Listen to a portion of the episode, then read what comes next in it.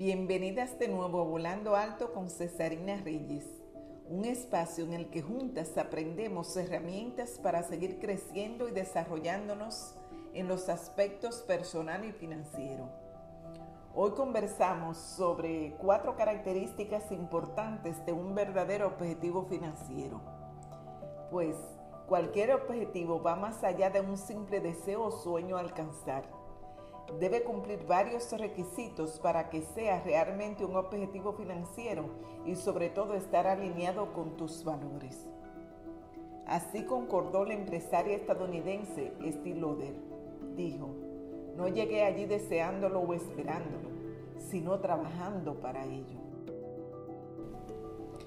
Lo primero que debe tener un objetivo es ser claro.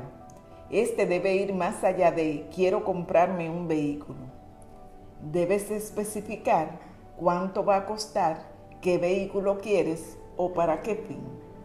También en esa etapa debes trazar un plazo de tiempo en el que desees cumplir la meta.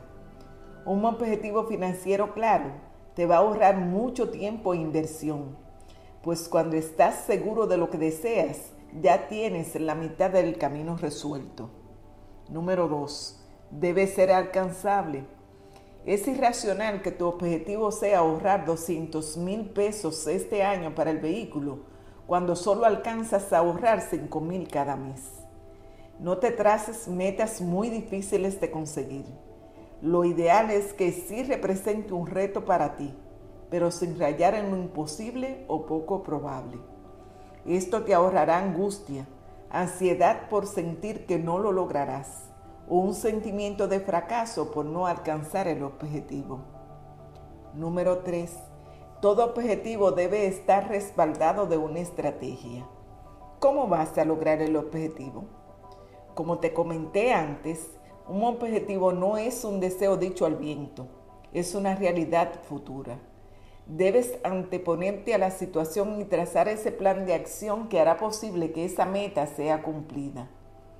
Identifica cómo conseguirás los ingresos de comprar el vehículo. ¿Qué tienes que hacer? ¿O acaso debes posponer unas vacaciones que tenías planeadas para poder redireccionar ese dinero para tu objetivo? Número 4. ¿Qué pasará luego de cumplir ese objetivo financiero?